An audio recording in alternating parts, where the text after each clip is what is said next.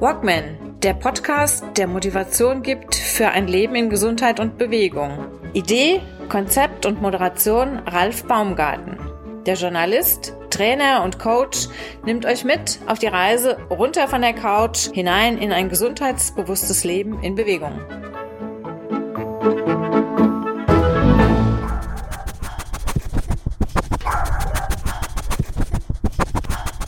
Dieser Folge meines Walkman Podcasts geht es tierisch ab.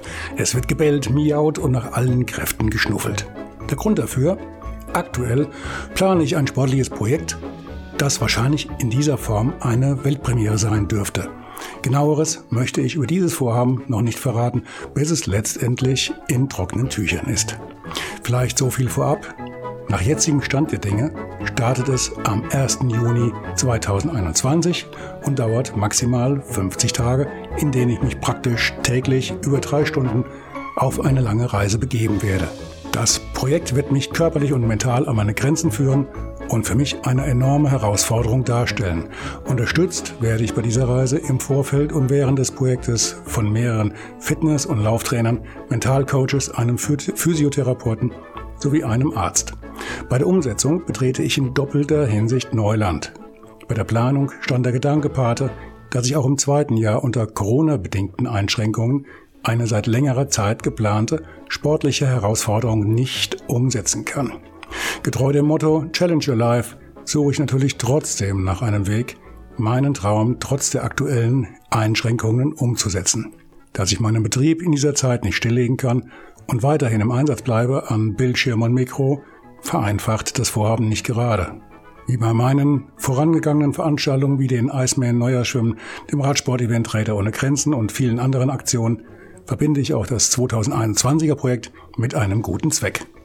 Als überzeugter Veganer setze ich mich nicht nur gegen jede Form von Tierleid ein, ich möchte mit diesem Projekt auch dazu beitragen, Tieren in Not ein bisschen zu helfen. Von daher lade ich all jene ein, die das in den nächsten Wochen bekannt werdende Projekt gut finden und es unterstützen möchten, ihre Spende in beliebiger Höhe direkt an das Tierheim in Gelnhausen zu geben. Diese Einrichtung kann Unterstützung in finanzieller Form nämlich dringend gebrauchen. Durch Corona sind dem das heimleitenden Verein massiv die Einnahmen weggebrochen, während die Kosten aber in nahezu unveränderter Größe weiterlaufen. Es ist abzusehen, dass nach der nächsten großen Lockerung eine Schwemme an abgegebenen Haustieren auf das Heim zukommt. Die Namen der Spender werden mit oder ohne Nennung des gespendeten Betrags übrigens während und nach Ablauf der Aktion im Podcast auf meinen Homepages von Walkman und mein Plättchen bekannt gegeben, sofern die Spenderinnen dies nicht untersagen. Jeder Euro zählt. Auch die kleinsten Spendenbeiträge sind willkommen. Was genau passiert im Tierheim Gelnhausen welchem die Spenden zukommen sollen. Mit welchen Problemen haben die dort lebenden Menschen täglich zu kämpfen? Um die Einrichtung vorzustellen und möglichst viele Fragen beantwortet zu bekommen, besuchte ich die Einrichtung und traf mich mit Corinna Wink, der Leiterin und Vorsitzenden des dortigen Vereins. In diesem Sinne, viel Spaß und gute Unterhaltung. Ich danke euch für eure Aufmerksamkeit. Hallo, verehrte Hörerinnen und Hörer vom Walkman Podcast. Heute habe ich einen ganz besonderen Gast im Gespräch und zwar die Corinna Wink. Corinna Wink ist, ja, sie passt eigentlich nicht ganz äh, zu dem Motto runter von der Couch. Auf der anderen Seite wieder schon, weil sie selbst kommt zwar nicht runter von der Couch, also im übertragenen Sinne, aber sie hilft Menschen dabei. Und zwar vielen Menschen runter von der Couch zu kommen und zwar sehr bewegt. Hallo, Frau Wenk. Hallo, schönen guten Tag. Vielen Dank, dass ich hier sein darf. Was machen Sie denn so Besonderes, dass Sie andere Menschen von der Couch runterbekommen? Wie geht sowas denn? Wie kriegt man dann andere Menschen, vor allen Dingen eigentlich, die kommen ja zu Ihnen als wildfremde Menschen und äh, nachher gehen sie dann, wenn alles glatt geht, mit einem Strahlen im Gesicht und einem, einer neuen Aufgabe an der Hand, an der Leine nach Hause. Was Ge passiert da? Genau. Das Hauptaugenmerk meiner Tätigkeit liegt äh, darin, Tiere zu vermitteln, insbesondere Hunde zu vermitteln, natürlich auch sie im Tierheim zu versorgen. Das läuft alles vorher. Aber am Ende steht die Tiervermittlung und da steht genau das, was Sie eben so schön beschrieben haben. Der glückliche Mensch, der mit einer neuen Aufgabe aus dem Tierheim rausgeht und einem Tier ein neues Leben schenkt und sich damit ein neues Leben macht, das wahrscheinlich dann weniger auf der Couch stattfindet. Darum geht's ja auch. Ähm, ganz kurz, Sie sind hier die Vorsitzende vom Tierschutzverein Mein Quatsch, Kind sich mein e.V. und die Leiterin des Tierheims in Gelnhausen. Das machen Sie jetzt auch seit wenigen Wochen erst. Nein, Quatsch. Sie sind hier praktisch groß geworden. Ja. Und zwar angefangen als Schülerin, neunte Klasse, Schulpraktikum, dann wiedergekommen, noch ein Praktikum, dann ein Jahrespraktikum und dann irgendwann ab, ja mittlerweile, Sie haben ja bald Jubiläum, 30 Jahre. Es sind bald 30 Jahre, genau. oh, Wahnsinn. Gibt es dann von der Stadt eine, eine goldene Uhr oder? Ich glaube, es gibt gar nichts, außer einen riesigen Erfahrungsschatz, auf den ich zurückblicken kann und auf den Ruf, ein Urgestein im Tierschutz zu sein. Das Tierheim in Gelnhausen, wie viele Schützlinge haben Sie denn hier? Also wir hatten vor Corona immer 80 bis 110 Hunde. 80 bis 110 Hunde. Ja, also 110. Wir hatten auch schon mal 125. Das mhm. ist also dann ist aber wirklich die das Ende der Kapazität erreicht. Ne? Mhm. Drüber geht dann gar nichts mehr. Ja. Sie haben ja nicht nur Hunde, das ist ja ein halber, halber Zoo, wenn ich jetzt hier so aus dem Fenster gucke. Ja, wir haben verschiedene Schwerpunkte. Wir haben einmal Hunde, Katzen, Kaninchen, Meerschweinchen, also verschiedene Kleintiere. Wir haben aber auch einen kleinen Gnadenhof und äh, besitzen Pferde, Schafe, Waschbären. Ähm, und je nachdem, was gerade behördlich sichergestellt wird, äh, kommen dann auch mal Schweine ins Tierheim oder Ziegen. Ähm, und die vermitteln wir jetzt weiter. Wir haben aber auch einen Bestand, der dauerhaft hier bleibt, an Eseln, an Schafen, an Pferden, an Ponys. Das ist dann so ein kleiner Gnadenhof hier. Die sind Tiere, die sind unvermittelbar, weil sie zu krank sind, zu alt sind und auch eben wirklich schon so lange hier sind, dass wir denen keine Veränderung der Lebensumstände mehr zumuten wollen. Und wir haben hier ähm, ein schön gelegenes Tierheim, ähm, das eben direkt an den Kinzigwiesen angrenzt. Das heißt, wir haben Weiden, wir haben Koppeln, wir haben viel Platz und da leben die Tierchen. Okay, das war jetzt nicht die Kinzigwiese, das war jetzt hier die Schnellbahn in, in den, was ist das, in die Wetterau oder wo fährt die jetzt hin? Ja, genau, Wetterau, ne, Grünau und dann geht's ab nach Büdingen und so weiter. Ja, die führt hier direkt am Tierheim vorbei. Ah, okay. Also das Tierheim zwischen dem Fluss und zwischen der Bahn. Also ich kenne das Tierheim auch schon jetzt mittlerweile, also ich kenne es schon über 50 Jahre. Also meinen ersten Hund, den bekam ich so mit, mit vier, fünf, den hatten wir auch von, von hier geholt. Wie lange gibt's denn das Tierheim schon?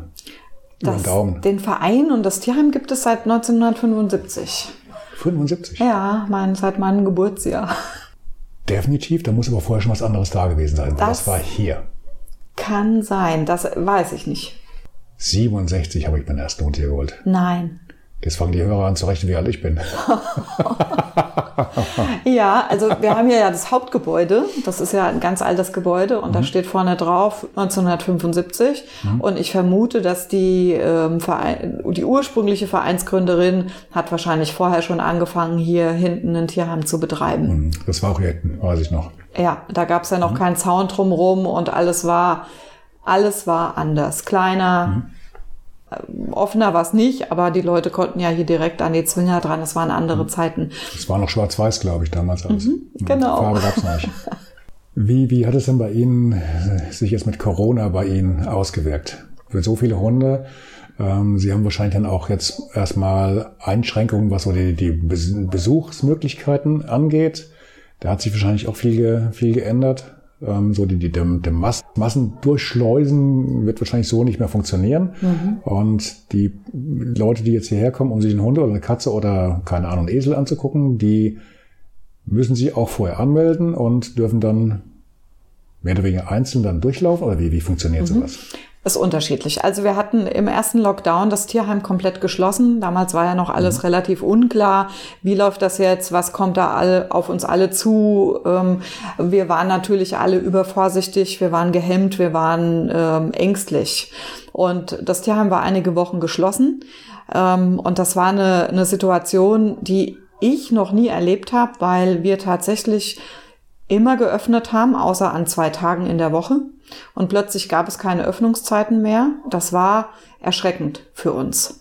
Und ähm, nach dem ersten Lockdown hat sich das aber natürlich erstmal wieder gelöst. Das heißt, wir durften dann wieder öffnen und haben das Tierheim geöffnet. Und dann sind die Leute aber vorsichtiger geworden. Also wir waren dann wieder etwas freier. Wir haben hier die üblichen Corona-Sicherheitsmaßnahmen, Schutzmaßnahmen, Hygienemaßnahmen. Und es findet sowieso fast alles hier draußen statt. Ja, also auch die mhm. Vermittlungsgespräche und so. Wir haben zwar ein Büro, die Leute kommen erstmal ins Büro, melden sich an, aber dann läuft das draußen. Es sei denn, es sind Katzeninteressenten und da kann man das auch ganz gut mit offenen Fenstern alles gut lösen. Die Leute sind insofern vorsichtig geworden, dass sie sagen, das Tierheim ist ja geschlossen, können wir überhaupt kommen? Die ganzen Anfragen laufen online, laufen telefonisch. Und da hat sich bei uns ganz viel geändert, dass das wirklich derartig überlaufen ist mittlerweile. Und Ach. ja.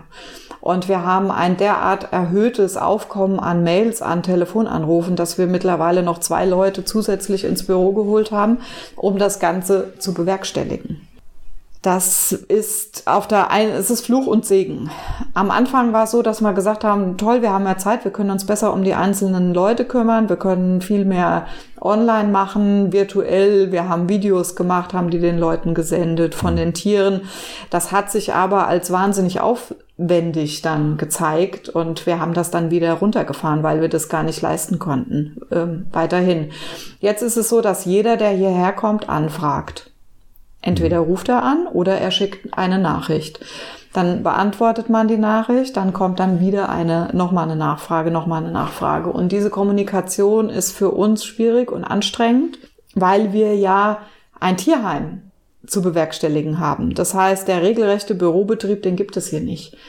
Und äh, um E-Mails zu beantworten, muss man entweder an ein Handy oder an einen PC, wie auch immer, muss schreiben. Und das geht alles ab von der Zeit, ähm, die wir für die Tiere normalerweise haben.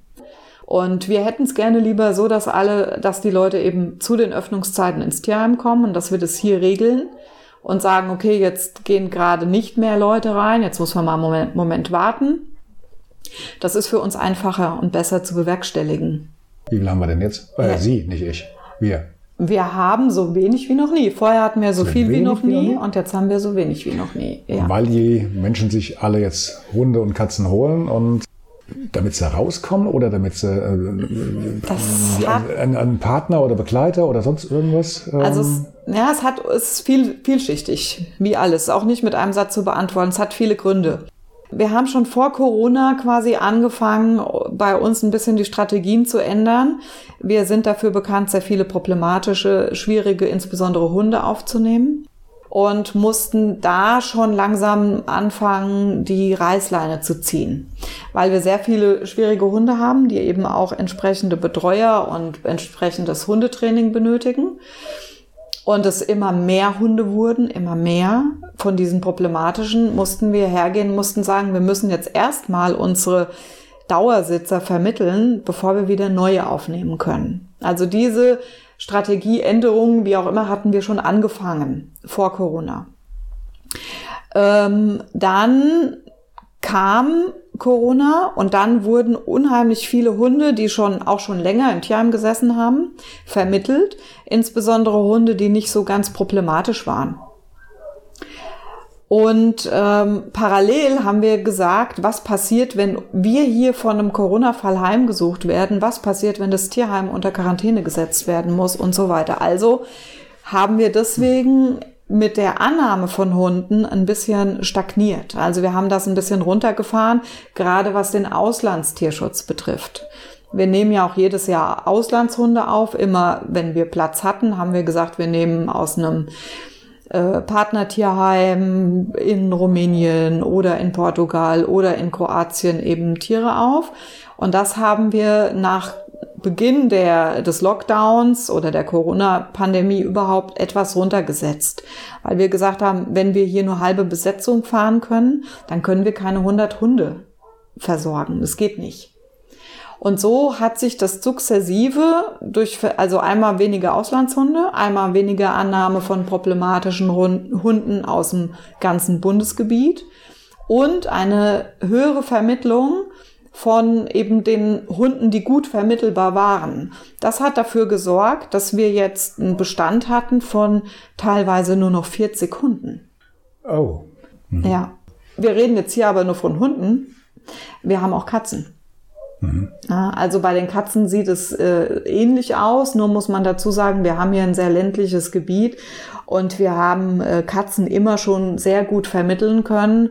Und da kann man jetzt sagen, auch dank Corona und äh, dank der vielen Zeit, die die Leute jetzt zur Verfügung haben, vermitteln wir Tiere, die keine großen Probleme haben, relativ schnell. Also, dass unsere Katzenräume auch relativ leer sind. Ich habe mich schon gewundert, weil ähm, sie schicken mir ja alle ein, zwei Wochen schicken sie mir dann immer so den, den oder die Hunde zu mhm. als, als Porträt mit Bild und Text für meine Zeitung, damit ich die auch dann entsprechend mit vorstellen kann. Und da hatte ich mich bei den letzten schon gefragt, weil da hatte ich so den Eindruck gehabt, okay, er kann mit, er kann mit anderen Hunden, er kann nicht mit dem, er kann nicht mit dem, er kann nicht mit dem. Der äh, Halter sollte vielleicht ein bisschen erfahrener sein und dann, dann klappt das auch alles. Dann fragt sie mich auch, okay, warum? Ähm, das klingt ja nicht ganz so, als ob das ein Hund wäre, ähm, bei dem der Leser sofort jubelt. Also habe ich, äh, haben sie mir so ein bisschen die Problemfälle mit rübergeschickt. Muss ich jetzt mal ganz doof fragen. Ja, ja natürlich. Ähm, Klar, weil, weil die es halt sonst schwerer haben, die kleinen knuffigen. Aus zwei die Gründen. Gehen, die gehen ja sofort weg wahrscheinlich. Genau, also Augen und äh, lieb, lieb guckend und kuschelig und ja, dann weg. Genau, wir haben, wir haben gesagt, wir haben uns das ganz bewusst so überlegt, weil ähm, es gibt ja einen kleinen Vorlauf, bis das mhm. gedruckt wird. Mhm. Und ähm, jetzt ist es so, wenn da ein normaler, ein ganz normaler, gut vermittelbarer Hund dargestellt wird und dann wird er abgebildet weg. und dann mhm. ruft der Interessent an und dann ist der Hund wahrscheinlich schon vermittelt. Mhm. Und deswegen haben wir gesagt, wir geben jetzt auch da mal unseren Langsitzern, also denen, den, die wir noch haben, eine gute Chance mhm. und stellen die da mal vor weil ähm, gerade der Zeitungsleser ist ja auch ein Mensch, der vielleicht nicht unbedingt in Facebook aktiv ist. Also das, ich weiß es nicht. Das ist so eine Idee, die ich im Kopf habe. Es gibt eine Schnittmenge, aber das stimmt. Mhm. Ähm, die, diejenigen, die meine gedruckte Ausgabe lesen, sind in der Regel andere als diejenigen, die dann auch zum Beispiel meine Berichte auf, auf Facebook sehen oder halt auf unserer Homepage. Also da gibt es wirklich Unterschiede, das stimmt. Genau. Und deswegen äh, haben wir gedacht, das sind nochmal Menschen, die wahrscheinlich von unseren Langsitzern oder von dem einen oder anderen noch, noch nie was gehört haben. Und mhm. vielleicht ist da der richtige Platz dabei. Mhm. Okay. Tricky, okay.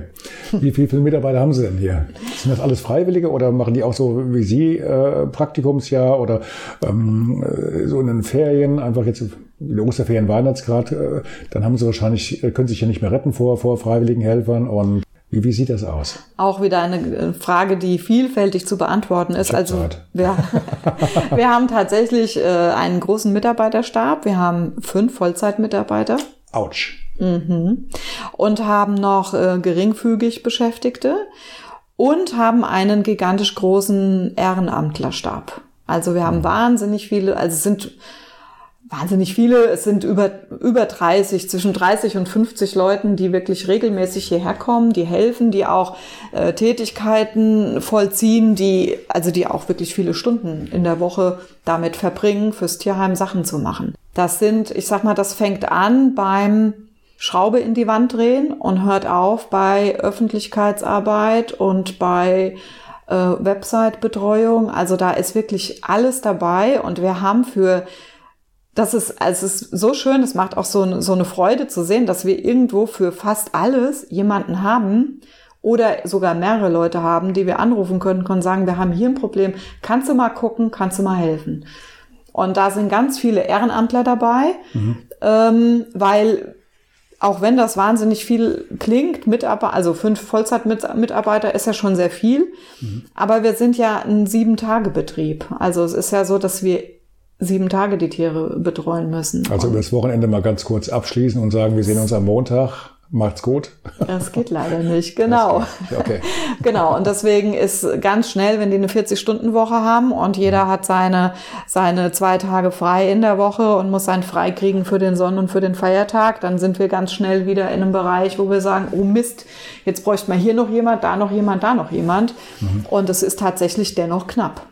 Mhm. Okay, okay. Und die Ehrenamtler gleichen das wahnsinnig äh, toll aus und ähm, die landen genauso bei uns, wie ich hier gelandet bin. Die kommen her und entweder sagen sie, oh Gott, das kann ich nicht, das ist mir irgendwie zu viel und ich bin dafür nicht geschnitzt, oder sie bleiben hängen. Und wir haben wirklich auch Urgesteine im Ehrenamtlerstab, mhm. die ähm, immer schon, also wirklich schon viele Jahre da sind und die, die lange schon hier arbeiten und die, das ist auch wichtig. Also, dass man nicht ständig neue Leute hat, denen man jedes Mal alles neu erklären muss, dass man, sondern dass man sich einschätzen kann, dass man weiß, mit wem hat man, hat man zu tun, ähm, und was kann ich dem zutrauen, was kann der leisten und wo kann der helfen. Das ist wichtig, sich auf die Leute, die einem zur Seite das stehen, sich verlassen zu können. Ist wahrscheinlich aber auch für die, für die Tiere selbst wichtig, oder? Geht Total. Na, wenn, wenn, die, wenn die bekannte Gesichter sehen, verhalten sie sich wahrscheinlich anders, als wenn da permanent was Neues durchläuft und dann gibt hier wieder die die je stressärmer das hier abläuft, also die Bewegung, die menschliche Bewegung und auch mhm. der gesamte Umtrieb, umso besser ist es für die Tiere. Die mhm. haben sowieso im Tierheim einen riesen Stresslevel. Und mhm. da muss man sagen, das hat Corona schön runtergefahren. Also auch durch diese durch die Lockdown, Teil-Lockdown und durch den, durch das andere, durch das andere Umgehen während der Öffnungszeiten mit den Besuchern sind die Tiere wesentlich entspannter geworden. Also mhm. es ist tatsächlich für die besser, wenn nicht jeden Tag 50 Leute vorm Zwinger stehen. Und eben auch bei den mhm. Ehrenamtlern, ich mhm. kann nicht einem Hund jeden Tag einen anderen Menschen vorsetzen, kann sagen, heute gehst du mit dem und heute machst du mit dem. Die Tiere werden verrückt, das geht nicht. Die sind sowieso schon belastet. Mhm. Und wenn man das noch oben drauf setzt, das geht nach hinten los. Wenn Sie jetzt eine Vermittlung haben übers Internet, also jemand hat sich bei Ihnen auf der Homepage umgeguckt und hat dann gesehen, okay, äh, das wäre jetzt ein Hund, der könnte von der Größe her, vom Verhalten ein bisschen ruhiger, ein bisschen lebendiger, je nachdem halt, wie der Mensch auch gestrickt ist, das mhm. muss ja irgendwie passen. Der könnte jetzt zu mir passen, schaut sich den Hund an, macht mit Ihnen einen Termin aus, er braucht ja trotzdem noch den Termin vor Ort. Ne? Wir machen das tatsächlich während der Öffnungszeiten ohne Termin. Mhm. Wir machen die Termine nur tierbezogen. Also bei uns ist es so, dass die meisten Tiere haben feste Betreuer und dann machen wir einen Termin mit dem potenziellen, also mit dem Interessenten, wenn mhm. der Betreuer da ist, dass der das Tier vorstellen kann. Mhm. Aber grundsätzlich während der Öffnungszeiten ist das Tierheim betretbar. Mhm. Ja. Wir machen nur an so Spitzentagen, Brückentage, Ostersamstag oder so, da arbeiten wir dann so, dass wir sagen, nein, es ist ähm, heute entweder teilgeschlossen oder heute können Sie nur mit Termin kommen, weil sonst zu viele Leute herkommen könnten. Also hätte, hätte ja sein können, wie es im Internet Zeitalter so ist. Man, man guckt sich irgendwas an, mhm. äh, wie bei, bei, keine Ahnung, Hunde Amazon und bestellt den, den Hund und der, der kommt dann in den Käfig, wird dann von Hermes oder DPD oder was weiß ich was abgeholt. Oh, das wäre den Leuten am liebsten. Das wäre das wär der, oh, das wäre ultimativ, ja. Tierverschickung äh, kommt da nicht in Frage. Derjenige muss also sich das Tier angucken. Wäre ja auch wahrscheinlich ziemlich stressig. Da sucht sich jemand seinen Hund aus, kriegt den zugeschickt und nachher stellt er dann fest, ach, die Farbe passt nicht oder doch zu groß oder doch zu klein und äh, passt nicht zur Couch oder wie, wie. Also das ist, da Sinn, haben Sie jetzt einen wunden Punkt äh, getroffen, unbewusst. Ich wollte nur einen dummen Witz machen, Entschuldigung. Nee, es ist kein Witz, weil so funktioniert ein Großteil des Auslandstierschutzes. Ach. Ehrlich. Mhm. Die Leute sehen im Internet, die Leute sehen im Internet ein Tier, ein, ein armes Tier, ein, ein Tier, das eben neues Zuhause braucht in irgendeinem Ausland mhm. und sagen, nehmen dann Kontakt auf mit der Organisation. Mhm. Und machen alle Modalitäten. Manchmal läuft auch eine Vorkontrolle, manchmal nicht. Ganz unterschiedlich, je nachdem, wie der Verein gestrickt ist. Und dann wird das Tier tatsächlich direkt gebracht ich sage jetzt nicht geliefert, es wird gebracht mhm. über einen Transport, Auslandshundetransport und die Leute können sich dann an einer bestimmten Übergabestelle treffen. Meistens läuft das auch abends ab oder so, wenn nicht so viel los ist. Und dann steigen die aus dem Auto aus und bekommen aus dem Auslandshundetransport ihren Hund, ihren neuen oder ihre Katze, wie auch immer. Und dann nehmen die mit nach Hause. Und dann passiert häufig genau das. Es passt nicht das Tier ist anders als angegeben, anders als vorgestellt. Das gibt's ja. Oder es ist nochmal doppelt anders, also nicht nur ein bisschen anders, sondern es macht wirklich ernsthafte Probleme. Und dann muss man gucken, wo hat man den Hund geholt? Haben die Leute Glück und die Auslandsorga ist seriös und sagt, natürlich, wir kümmern uns, wir schicken jemanden, wir nehmen das Tier zurück, wie auch immer. Oder Manchmal haben die Leute auch Pech und das passiert gar nicht so selten. Und dann stehen sie da und müssen selbst das Tier ins Tierheim geben, weil die Organisation das Tier nicht mehr zurücknimmt. Ja, klasse. Ja, und das ist ein ganz großes äh, Corona-Problem geworden. Und wir haben auch einige Tiere aus solchen Vermittlungen schon bekommen, die dann nicht genommen, also nicht mehr zurückgenommen werden, die sich dann vielleicht sogar aggressiv gezeigt haben, sogar aus der Wohnung geholt werden müssen, weil die Leute nach zwei Tagen nicht mehr rankommen. Ach was. Ja, das ist kein, also das hört sich, hat sich ja jetzt erstmal interessant, witzig angehört, aber das ist eine Realität inzwischen. Ja. Die nat natürlich hat es nichts mit unseren Vermittlungspraktiken hier im Tierheim zu tun, aber die werden draußen durchgeführt. Ja, aber Sie, ich will nicht sagen, Sie baden es nachher aus, aber letztendlich kommt es da schon, schon drauf, äh, läuft es drauf hinaus.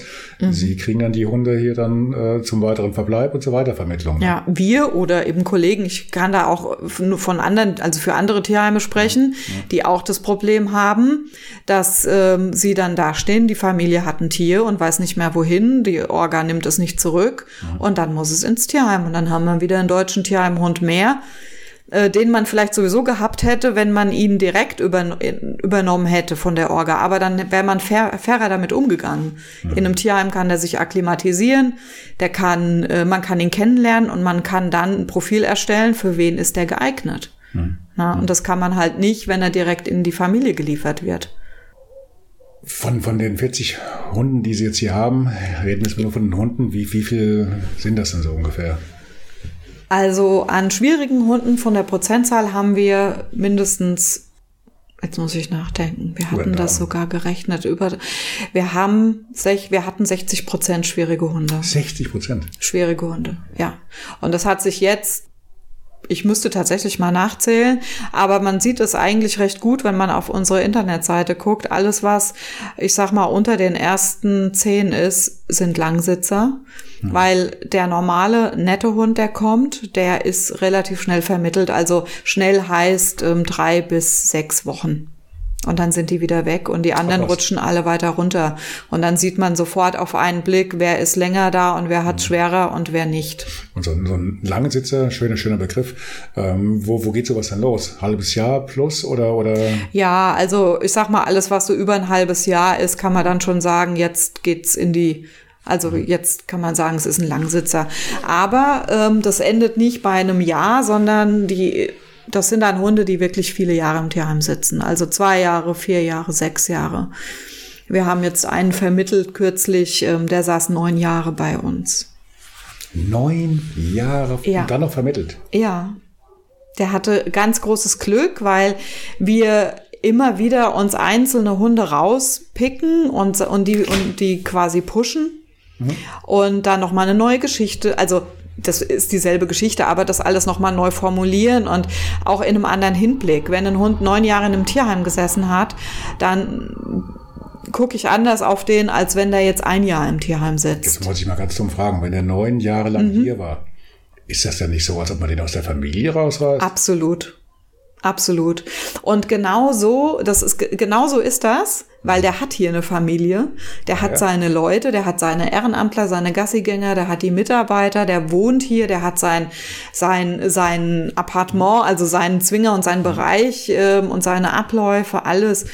Und bevor wir so einen Hund aus der Hand geben, passiert ein bisschen was. Also das heißt, wir gucken uns natürlich das an, wo der hinkommt es werden intensive Gespräche geführt. Wir fahren mit dem Hund in die neue Familie und zeigen dem mal das, mhm. gucken uns mal an, wie kommt er damit, also er soll sich das einfach mal angucken. Wir sind dabei als hm. Bezugsperson, mhm. nehmen ihn wieder mit heim, dass er auch immer wieder vom Stresslevel her runterfahren kann. Lassen Sie mich mal raten. Sie haben aber noch so eine Zusatzausbildung für Hundepsychologie oder? Ich bin noch Hundetrainerin tatsächlich, ja, genau, ausgebildete. Ja, ja. ja, ja klar, logisch. Das muss irgendwie funktionieren. Na, sonst, äh, das, das ist ja ein ganz sensibles Thema. Das ist ein sensibles Thema, weil ähm, ja, es geht ganz schnell nach hinten los. Man muss gucken, was man tut und man muss halt die, also ein Hund, der neun Jahre im Tierheim sitzt, hat ja auch Probleme. Mhm. Äh, jetzt relativiert sich das meistens nach so vielen Jahren. Die werden altersmilde. Ich meine, die Lebenserwartung ist ja bei zwölf oder so. Also, also kann mein, man. Mein Ältester, das war der Älteste, den ich, den ich damals von hier geholt hatte, der ist äh, über 18 geworden. Ja, die kleinen Terrier, ne? Ja, genau. Ja, ja, ja. ja. Meine ja. auch. Die sind alle 17, 18. Ja. Das ist ja auch die Hoffnung. Der Hund war ein Jahr als er ins Tierheim wieder zurückkam nach einer Vermittlung und war dann neun Jahre hier und ist jetzt mit zehn vermittelt worden ähm, zu ganz tollen Leuten, die ein super Händchen haben, die das ganz toll angegangen sind. Und es klappt. Also die haben jetzt noch nicht mal große Probleme, weil sie halt seine Persönlichkeit so akzeptieren.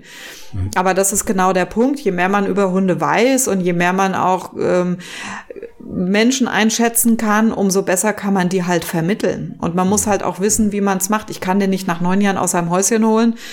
Kann man schon, aber das, dann geht's halt wieder leicht nach hinten los. Und wenn er denn da mal die Chance kriegt, dann sollte die halt wirklich gut, das sollte alles ähm, gut überlegt sein, dass es auch wirklich klappt. Mhm. Und wir haben viele Hundetrainer im Tierheim, Ehrenamtliche. Da haben wir uns auch so einen Stab aufgebaut die letzten Jahre die mit den Tieren arbeiten, die die vorbereiten auf eine Vermittlung. Also gerade die, die, die Langsitzer, die länger da sind, die fahren mit denen dann weg. Die Hunde sollen Autofahren lernen, die sollen einen Laden kennenlernen, einen Baumarkt. Also nicht damit sie einen Baumarkt sehen, sondern damit sie ein anderes Leben sehen als das Tierheim und damit sie stressresistenter werden und damit sie eben geübt sind für das echte Leben draußen, weil das ist halt dann kein Hundezwinger. Ne? Hm. Hm. Corona läuft. Was auch läuft, sind wahrscheinlich die Kosten. Die haben sich ja nicht verändert durch Corona. Nee, die Anlage ist alt. Wir haben ja von 1975 gesprochen. Ne? Und äh, Corona hin oder her, das bröckelt alles vor sich hin. Wir machen zwar viel, aber es geht dennoch immer wieder was Neues kaputt. Ähm, es, viel ist marode. Und die Kosten laufen weiter. Die Tierarztkosten sind sogar eher höher geworden mhm. ähm, weil der Anspruch ist auch, hat sich verändert die letzten Jahre. Also früher konnte ein Hund rausgehen, der eben wirklich nicht geröntgt ist und nicht gecheckt ist. Das geht kaum noch. Da haben sich die Ansprüche verändert und auch das äh, im Tierheim hat sich natürlich verändert. Man will für die Tiere eine gute Versorgung haben und ähm, die Tierarztkosten sind hoch jedes Jahr. Ja. Mhm. Ja, also das sind 40.000 Euro im Jahr an Tierarztkosten. Ouch. Ähm, dann hat man eben Strom, Wasser, Umlagen eben auch jeden Monat. Das wird auch nicht weniger. Heizöl und eben vor, vor allem die Sache in der An mit der Anlage, die ist es halt wahnsinnig kostspielig. Ne? Mhm. Ja.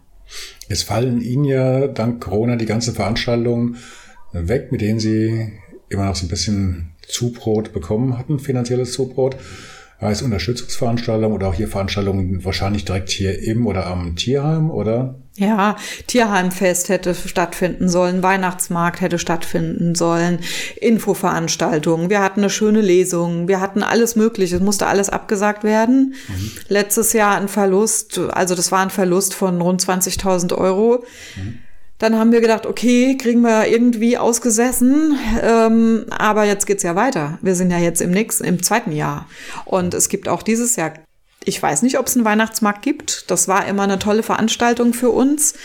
Da gab es viele, viele Spenden und dann konnten wir unsere Sachen verkaufen, Tierheimkalender, Werbesachen. Mhm. Das ist ja, findet wahrscheinlich dieses Jahr auch wieder nicht statt, wenn ich die Sache so beobachte. Das heißt, wenn wir jetzt zusammenrechnen, dann gehen wir schon bald auf die 50.000 Euro an Verlust. Also insgesamt, wenn man es jetzt äh, aufsummiert. Ne? Das ist schon ein bisschen was. Okay, was können wir machen? Banküberfall kommt nicht in Frage. Ähm, jede Spende zählt. Jede Spende zählt. Ja, Gibt es denn Mitgliedschaften, Fördermitgliedschaften, irgendwas in der Richtung? Patenschaften sind phänomenal. Mhm. Ähm, jedes Tier kann einen Tierpaten bekommen, der dann sagt, ich übernehme im Monat ähm, Kosten X für dieses mhm. Tier. Mhm. Wir haben Patenschaften, die gehen los bei fünf Euro im Monat, nach oben mhm. keine Grenze. Und ähm, das ist zum Beispiel eine ganz tolle Sache, gerade für die Tiere, die länger im Tierheim sitzen. Na? Mhm. Was kann man machen? Gutscheine für einen Tierarzt, äh, Heizöl, Wärmepatenschaft.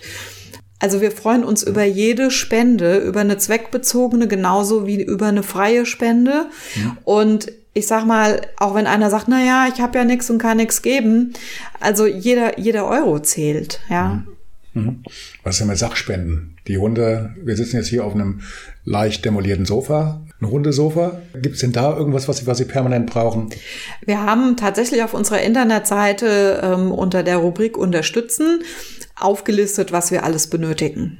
Und da bitten wir drum, wenn Leute zum Beispiel ein altes Sofa haben, uns zu fragen, ob wir es brauchen können. Und wenn wir sagen, ja, wir haben gerade Kapazität und Platz, nehmen wir es gerne. Das ist so on top. Also wir brauchen kein Sofa, um zu überleben. Was wir brauchen, um zu überleben, ist ähm, Desinfektionsmittel, Putzmittel, Waschmittel, ähm, Tierfutter. Wobei man sagen muss, beim Futter, wir bekommen sehr, sehr viele Futterspenden von den mhm Supermärkten, Discountern, von den Tierläden. Also das läuft sehr schön mit den Futterspenden. Was wir da eher benötigen, sind Spezialfuttersachen, Magen-Darm-Schonkost, Welpenfutter, sowas. Ne? Also Sachspenden im Prinzip können wir fast alles gebrauchen. Wir müssen nur vorher einmal drüber reden, ist das gerade für uns brauchbar? Also nicht einfach vor die Tür stellen nach dem Motto, freut euch. Wenn es geht, nicht, weil wir müssen auch sehen, wir müssen es lagern und ähm, wenn wir dann das hundertste Sofa und die hundertste Waschmaschine vor der Tür haben. Also ich hatte mal einen, äh, oh Gott, meine Chefin, meine Ex-Chefin schimpft heute noch weil ich mal die glorreiche Idee hatte, wir wollten das Tierheim streichen. Mhm. Und ich habe gesagt, ich stell, wir stellen einfach mal in die Zeitung, dass die Leute uns ihre Restfarben bringen sollen, weil Farben oh, sind ja. Ja, ja genau. ja, genau das ist passiert. Die schlimmste Befürchtung. Wir hatten, mhm. ich weiß nicht, wie viele Farbreste und mussten die alle entsorgen. Und es fing, wobei man muss, also es ist schön. Wir brauchten einen Toaster. Wir haben das öffentlich kommuniziert und dann hatten wir Toaster und Wasserkocher und Wäschetrockner, Waschmaschine. Mittlerweile sind unsere Lager aber tatsächlich relativ gefüllt. Mhm. Und man muss jetzt ein bisschen aufpassen, weil wir haben eine große Reichweite und äh, die Leute, jeder hat was und jeder möchte helfen. Und wir müssen das ganz gut dosieren jetzt, ne, wenn wir einen Aufruf machen, weil wir hatten einen Teppich aufrufen, hatten innerhalb von drei Tagen hatten wir 200 Teppiche. Nein. Doch. Das ist, also es ist phänomenal. Das wird, ja für die Einfahrtfahrer lang, oder? Ja, irre. Irre. Bis zur Hauptstraße. Ja, irre. Das ist, ist super toll und, und wir brauchen sie auch. Mhm. Das Problem ist nur, wir können sie nicht alle lagern. Mhm. Und ähm, das ist schön, aber alles auf einmal können wir einfach nicht bewältigen. Das mhm. geht nicht. Ne? Aber was permanent fehlt, ist halt das Finanzielle. Das Finanzielle, damit wir uns auch das, was gerade wichtig ist, eben kaufen können. Wenn der Hund XY, also wenn der Magen-Darm-Schonkost braucht, der Chaplin, der immer nur das eine Futter gebraucht hat, bringt uns das nichts, wenn jeder seinen Rest bringt. Dann, der muss einfach immer dieses Futter haben von dieser Marke und das müssen wir kaufen. Und deswegen brauchen wir eben auch zum einen Geldspenden ganz besonders und auch der Tierarzt lässt sich nicht mit Sachspenden bezahlen. Ne? Also es ist, hat beides seine Berechtigung. Ist was drin mit dem Teppich? das wäre eine gute Idee. Ja, genau. Gut, aber deswegen wir, sitzen wir ja auch hier, damit wir eventuell da mal ein bisschen was mit ankurbeln können über die Aktion, die ich davor habe. Die ähm, Kontaktdaten, Shownotes, die Links zur Homepage, ähm, Telefon, E-Mail, das alles schicken Sie mir darüber. Und wir reden ja. gerne drüber, wo kommt die Spende hin. Mhm. Also wir mhm. machen gerne zweckbezogene Sachen. Wenn einer sagt, ich möchte gerne was spenden, aber ich möchte auch gerne wissen, wo es ist. Und dann, dann reden wir drüber und dann können wir was finden, wo man dann sagen kann, das ist von dir, das ist von Ihnen. Und ähm, das machen wir dann auch. Also mhm. ja, das kann man herstellen. Okay, prima. Was dürfen wir nicht vergessen? Wir dürfen nicht vergessen, dass Corona und Zeit hin oder her, das ist ein, ne, ein Thema. Ich glaube, es wird endlich werden. Ich glaube, es wird sich wieder was ändern. Nichts wird wie früher, aber wir werden alle mal wieder in die Arbeit kommen und ein normales, normaleres Leben führen.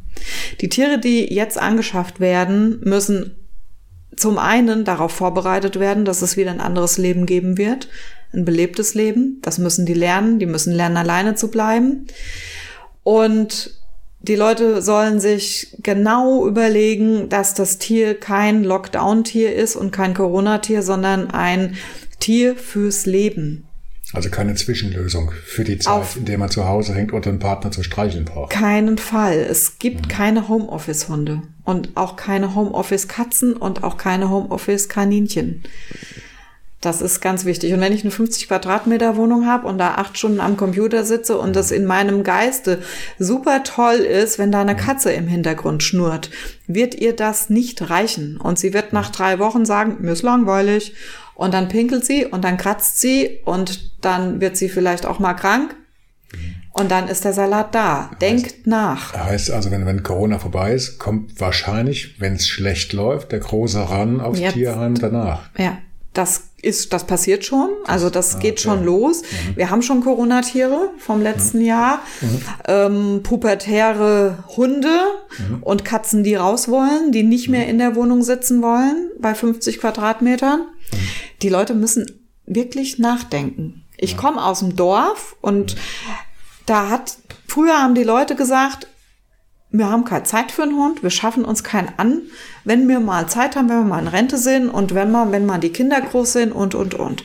Heute ist es so, es ist genau umgekehrt. Die Leute haben wenig Zeit, die Leute sind nicht in Rente, die Leute sind jung, die wissen noch gar nicht, was los ist, wie ihre Zukunft weitergeht und sie schaffen sich erstmal ein Tier an. Macht ja Sinn, oder nicht? Tja, dann kann man mal drüber nachdenken. Oh, wei, wei, wei. Okay, gut. Umso mehr sollten wir zusehen, dass wir das Ding zum Laufen kriegen hier. Wir machen vielleicht mal einen kleinen Rundgang durchs Tierheim gleich und gucken mal, wo so die wildesten Fälle stecken. Und da könnt ihr uns hier, äh, könnt ihr sich ja uns gegenüber mal vorstellen und äh, laut kläffenderweise. Und ja, dann drücken wir uns alle Daumen, dass es klappt und dass möglichst viele Spenden reinkommen und ein bisschen Linderung kommt. Setzen wir ein Ziel. Was wäre denn ein Traum? 50 Euro, alles in allem. 500, 5000. Was würde, was würde denn gebraucht, damit es hier, damit es hier mal nochmal einen kleinen Ruck gibt? Damit sie ein bisschen Luft kriegen zum Atmen?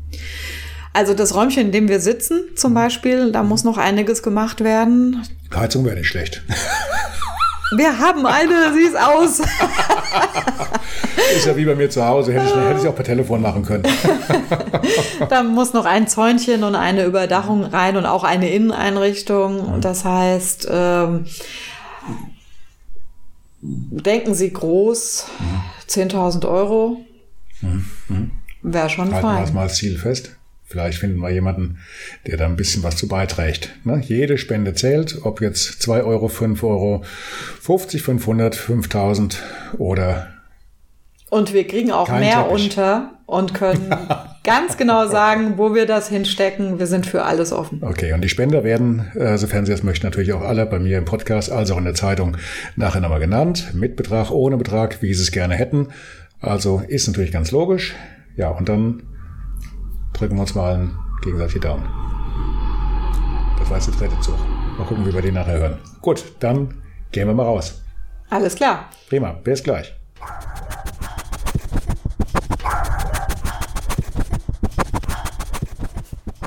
Ja, wir sind hier in unserem Katzenraum, in einem der, der drei Katzenräume, die relativ leer sind, aber auch sich ganz schnell innerhalb von zwei, drei Tagen auffüllen. Und gerade jetzt, es geht aufs Frühjahr, oder wir sind ja schon im Frühjahr, und dann geht's los mit den Katzen. Wir haben jetzt hier einen wunderschönen Scottish Fold Kater, den man leider nicht sehen kann. Das ist eine Rassekatze, die ähm, weiche Knorpel hat, deswegen liegen die Ohren an, auch als Qualzucht ähm, deklariert. Aber er ist jetzt da, er ist hier, er wurde sehr wahrscheinlich ausgesetzt. Die Ohren sind total entzündet, er hat da Schmerzen ohne Ende, lässt sich da nur in Narkose behandeln und kam als Fundtier.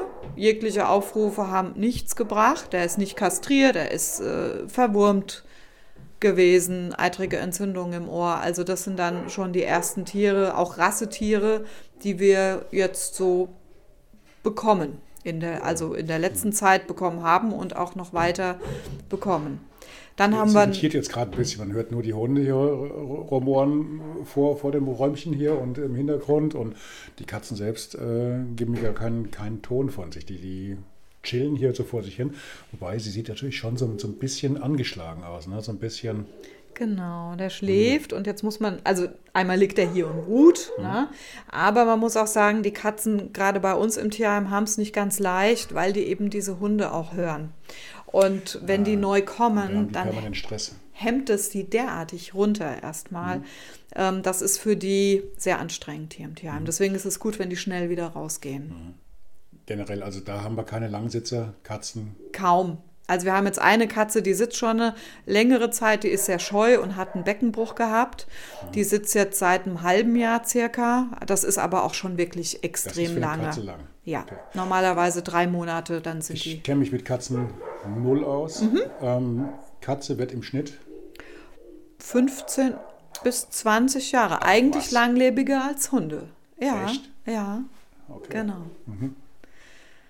Ja, dann haben wir noch drei Jungkatzen bekommen. Also sie sind jetzt circa sechs Monate alt. Ähm, huch, jetzt fangen die an und vermehren sich. Jetzt sind die wieder rollig. Ähm, die Mutterkatze zu spät kastriert. Da gab es dann drei Babys. Jetzt sind die auch schon wieder so weit. Oh mhm. Gott. Ja, ich meine, zum Glück kommen Sie jetzt ins Tierheim und mhm. nicht erst, wenn es 25 sind, weil das haben wir halt auch. Also Entschuldigung, also die, die Vermehrung, diese kleine Explosion, die gab es vorher. Vorher, ja. Nicht hier. Die gab es nicht hier, nein. Okay, weil es, ist, es kam eben gerade so rüber, die kam hier rein. Wir haben es drei gekriegt und zack, wieder und noch ein Schwung und nächste Generation. Okay, so passiert okay. das bei den Leuten, ne? Also ja. bei vielen Menschen. Schaffen sich die Tiere an, merken zu spät, ach, jetzt müsste man mal, gerade bei Katzen, die müssen kastriert werden, es geht gar nicht anders. Mhm. Und äh, vermehren sich aber eben schneller, als der Kastrationstermin gemacht ist, scheinbar.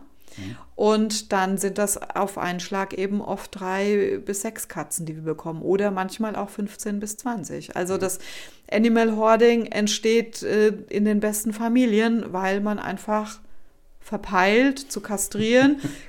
Gerade bei Kaninchen, bei Meerschweinchen, Mäuse, also eine Wüstenrennmäuse oder so. Das ist ganz schnell. Wenn wir die kriegen, dann kriegen wir die immer in großen Einheiten. Oh ja. Für, für den Podcast ist eine Katze aber ungeeignet, ne? Sie sagt nichts. Nee, es riecht ganz, ganz kräftig hier. das ist der unkastrierte Kater. Ja, so das, riecht das dann. man aber, glaube ich, über den Podcast nicht so richtig rüber. Nein, und auch, also unsere Katzenstreichler, wir haben ja auch genau Hundetrainer und wir haben Katzenstreichler. Ach. Ja, und die kümmern sich nämlich um diese Katzen, weil für die ist der Tag unheimlich lange. Die haben, die sind in den Innenräumen, die können nicht großartig raus und dann kommen die und setzen sich eben dazu und streicheln die und reden mit denen, lesen denen was vor spielen mit denen, versuchen die ein bisschen aus ihrer Ecke rauszulocken. Also es ist eine ganz wichtige Arbeit für die Tiere mhm. und diese Katzenstreichler, die genießen die Ruhe von den Katzen. So kann es auch sein. Habe ich im ganzen Leben noch nicht gehört, wieder was gelernt. Sehr schön. Gut, auch wenn wir jetzt bei den Katzen sind, die Hunde jetzt wie auf Kommando gerade mal ruhig sind, Sie haben ja noch dann diese ganzen Esel und, und Schafe und, und, und, und, und. Das habe ich gesehen, im, in diesem kleinen äh, mhm. Teich ist ja auch noch ein riesiger Goldfisch mit drin, oder was ist das? Das sind Koi. Das ist ein Koi? Genau, da ist die Besitz... So groß? Ja, zwei Stück, genau. Ach was. Da ist, ähm, und Wasserschildkröten mhm. und Goldfische. Ähm, da ist die Besitzerin gestorben und die hatte, hat hinterlassen sechs Hunde und eben die Teichfische, die wir dann alle rausfangen mussten. Mhm. Über drei Wochen sind wir dann regelmäßig dorthin gefahren mhm. Mhm. und haben die Fische dort äh, nach und nach rausgefangen, gehört auch zu unserer Arbeit. Also wir haben es mit allem zu tun. Wir haben sonntags eine Riesenschildkröte, wir haben montags ein Nandu, also das ist so ein mhm. straußähnlicher Vogel, wir haben dienstags ein Schwein und mittwochs Weißbauchigel. Also hier, es kommt alles. Ach, was? Ja. Das ist ja unglaublich. Ja. Mit den Schildkröten, diese Wasserschildkröten, ich ähm, war vor 10, 11 Jahren, hatte ich mal einen relativ langen Aufenthalt hier im Krankenhaus gehabt. Oh, in Denhausen. Ja. Ähm, ja, die haben mir damals wirklich das Leben gerettet, muss ich sagen. Dank an die Urologie an dieser Stelle. und äh, immer wenn ich dann mal raus durfte, dann, dann bin ich runtergelaufen zu diesem kleinen Teich hinter dem Krankenhaus. Und äh, ich war früher mal bei den, bei den hessischen Amphibienzählern mit dabei oder Kartieren, wie, wie das damals hieß. Und äh, dann habe ich natürlich geguckt, was ist in diesem, diesem Teich noch so am, am äh, Rumschwimmen und mhm. Paddeln. Und äh, klar, Goldfische logisch, aber vielleicht gibt es ja auch mal irgendwo eine Erdkröte oder sowas. Hätte mich gefreut. Aber was dann immer wieder hochgetaucht kam, das waren halt diese riesigen Wasserschildkröten. Ja. Und das ist natürlich ein Riesenproblem. Die überwintern da unten drin. Irgendein Spaßvogel setzt die da aus und dann werden die groß. Ich habe die auch schon gefunden in einem Teich bei Wettheim. Überall. Beim Strauß. Ja. Da kamen die auf einmal hoch und die fressen ja dann auch im Winter alle die Tiere weg, Genau. die, Die gelten, überwintern würden. Ne? mhm, die gelten als invasive Art und dürfen eben auch nicht mehr ja, gehalten, transportiert, vermittelt werden. Also im Einzelnen nicht hauen. Da bin ich jetzt gerade, ja, Riesen. Riesentierchen. Ähm, wir haben unseren Teich voll damit. Also mehr können wir auch jetzt kaum aufnehmen. Und wenn wir was vermitteln wollen, müssen wir uns auch halt an besondere Gesetzmäßigkeiten halten. Und die dürfen halt auf keinen Fall nach außen kommen, weil eben sie Schaden in der Natur anrichten. Ja, vor allen Dingen, wenn sie mal versuchen, so eine, so eine Schildkröte zu streicheln oder sowas, ruckzuck ist der Finger ab. Ne? Ja, man muss ein bisschen, also bei den, also wir haben Rotwangen und Gelbwangen, da Mhm. passiert nichts, aber es gibt auch noch mal andere, die dann recht gefährlich sind. Also die, ja. die Kaliber, die hinten im, im Dings waren, beim, beim Krankenhaus, kann ich Ihnen sagen, das Ja. waren, ich will das nicht übertreiben, aber auf denen hätte man schon schwimmen können. Ne? Also da sind Das riesige, Riesenviecher. ja, ja. ja. Also wir bekommen alles, was gehalten wird, also es sind auch Vögel, egal, alles, was gehalten wird, kommt eben auch mal irgendwie ins Tierheim. Na, und da gibt's Haushalte, da sind ähm, 100 freilebende Degus, die dann in der ganzen Wohnung sind. Es gibt Haushalte, in denen, Degus sind Vögel, nee, das sind äh, so Klei Kleinnager, Kleinnager. Nagetiere, ja, Nagetiere ich so ähnlich wie. Chinchillas. Ach was. Ja. Was, was, was, was, warum, wie, wie kommt man auf die Idee, sowas zu, zu züchten und dann so in so einer Masse im Haus? Weil man Huch. sich denkt, das wird mal irgendwann ein, ach, Hocheffekt oder, oder nach Es dem ist Motto, ein ich Hocheffekt. warte mal einen Augenblick und irgendwann ist es dann ein Pelz oder wie? Ich glaube, es ist einfach ein Hocheffekt. Die verlieren den Faden, die, viele Menschen. Das ist ja, Animal Hoarding ist als Krankheit anerkannt mittlerweile, als äh, psychische. Und es gibt leider bei allen Tierarten das Problem. Die Leute schaffen sich das an und dann entgleist das. Jetzt sind das oft, oft auch Tiere, die sich dann aus ihren Käfigen rausfressen. Und dann sind die überall. Also es ist nicht so, dass wir, wenn wir in Wohnungen reingehen, ähm, in denen es dann eine, eine Fortnahme gibt durch ein Amt, da muss man immer gucken, was sitzt wo. Also da gibt's Nachttischschränkchen mit äh, Python drin und es gibt alles. Jetzt könnte ich hier fast auch ein Nähkästchen plaudern, weil, gut, das behalte ich besser für mich. Mit Python und Kollegen. Betrifft nicht mich, nein, aber vielleicht hört dann diejenige auch mal zufällig den Podcast und dann habe ich wieder einen Freund fürs Leben mehr. Ja, Das ja, geht schnell, ja. das gibt's. Falsch verstandene Tierliebe, ne? Genau. Ganz falsch. Genau, entgleist. Manchmal ist es wirklich, häufig ist, passiert es im Tierschutz, also gut gemeint und dann entgleist, weil vielleicht dann noch eine psychische Erkrankung hinzukommt, Mhm. ein finanzieller Mangel, ähm, Beruf verloren, wie auch immer. Also manchmal sind, häufig sind es erstmal im, im Kern sehr gute Menschen Mhm. und dann verlieren die den Faden. Ja, ja, Ja, klar, logisch. ja. Gut, Es ist still. Wollen wir noch mal zu den Hunden? Ja, lassen wir es auch direkt an. Dann, wenn das so geht. Jetzt wird es gleich laut. Okay, wir können ja trotzdem, es Jetzt läuft warten wir- trotzdem weiter. Jetzt kommt Also, die Kleinbahn. Die warten wir ab. Okay, Tür zu. Ja, das wäre gut, sonst kriegen unsere Katzen hier den Rappel. Was hier klimpert, ist mein Schlüssel, weil wir sind ja in kleinen. Jetzt geht's los. Klein Alcatraz. Alles ist abgeschlossen, alles muss immer gut gesichert sein. Aber meist weiß man, was hinter der Tür ist. Vorsicht, Auto. kann offen bleiben. Ja. Soll ich reden? Ganz so nah ins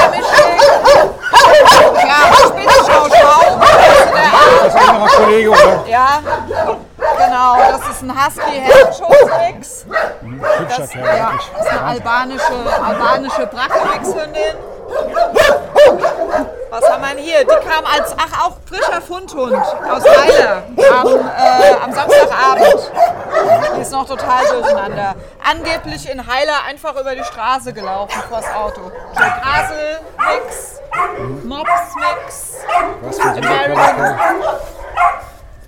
Ja, Bilder. ja, American Bully. Ja, französisch Bulldog Mix. Also alles feine Hunde, ne?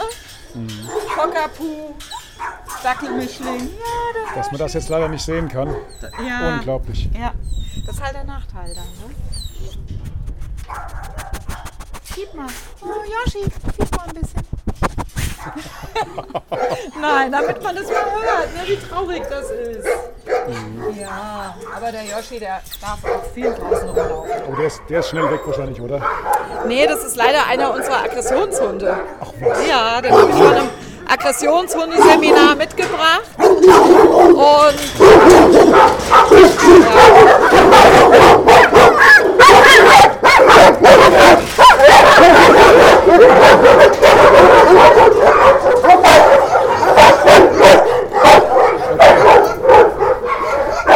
Ist die ganze Aufnahme ein bisschen länger geworden als gedacht. Wie machen Sie das denn beim Zusammenstellen der, der Käfige? Wird vorher dann geguckt, welcher Hund passt ungefähr zu welchem Kollegen? muss, ja. Ähm, Beginn. Ähm, es ist so, dass. Hm, wieder die gute Frischluft. Ach so. nee, also gut. Ähm, ja, wir müssen natürlich schauen, wie die Hunde sich. Es gibt Hunde, die sind un. Also die kann man nicht in, im Zwinger halten mit einem anderen Hund. Das sind Einzelhunde, weil die dann eben ihre Ressourcen da so stark verwalten, dass sie andere Hunde darüber verletzen würden.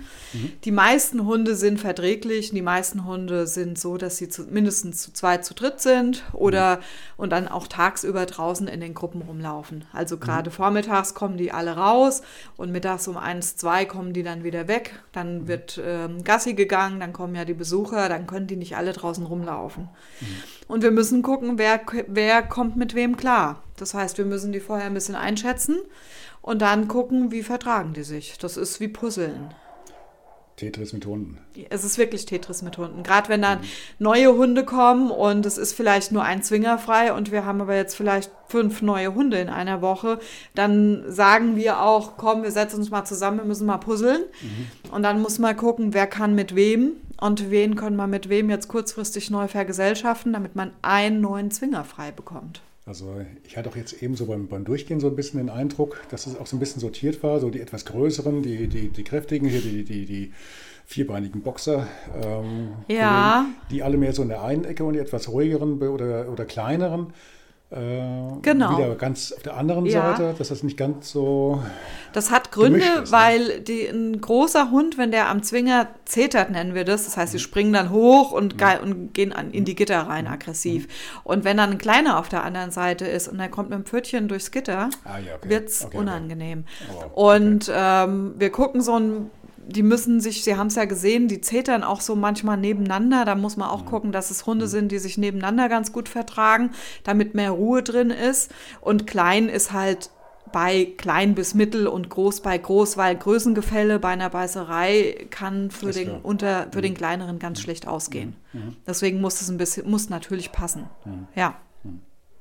Genau. Ja, jetzt wo Sie es sagen, hier riecht es wirklich arg nach unkastriertem Kater. Macht nichts. Ich habe hab die Kopfhörer auf. Oh ja. Gut. Kommen wir langsam zum Ende. Die Stunde ist voll. Ja, das ist das Tierheim, das ist eine kleine Welt für sich. Ähm, für manche eine schöne Welt, für manche Tiere eine ganz wunderbare, in der sie ihr Leben verbringen können und glücklich sind.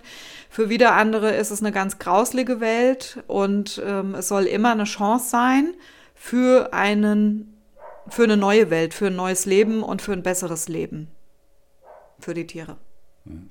Gut, was sie brauchen können, haben wir gehört. Ja. Geld ist immer gern gesehen, damit man es entsprechend gut einsetzen kann. Genau. Waschmaschinen und Teppiche sind genug vorhanden. Bitte nur nach Absprache. genau. Und wir brauchen die Unterstützung, damit wir sie weitergeben können, damit wir helfen können. Wir machen das okay. gerne. Mhm. Wir machen das mit Inbrunst und mit Herzblut und 24 mhm. Stunden. Und mit genug Unterstützung können wir das auch weitermachen. Mhm. Gut, prima. Dann drücke ich alle Daumen und ich denke, wir haben in den nächsten Wochen noch ein bisschen miteinander zu tun, sobald die Geschichte jetzt angelaufen ist. Ich stelle sie erstmal jetzt vor mit dem Tierheim und ähm, all dem, was damit dranhängt und wo es klemmt, wo es nicht klemmt. Und ja. Ich freue mich sehr. Herzlichen Dank. Ich habe zu danken. Vielen Dank fürs Gespräch. Dankeschön. Bis dann. Ja. Ciao, ciao. Tschüss. Tschüss.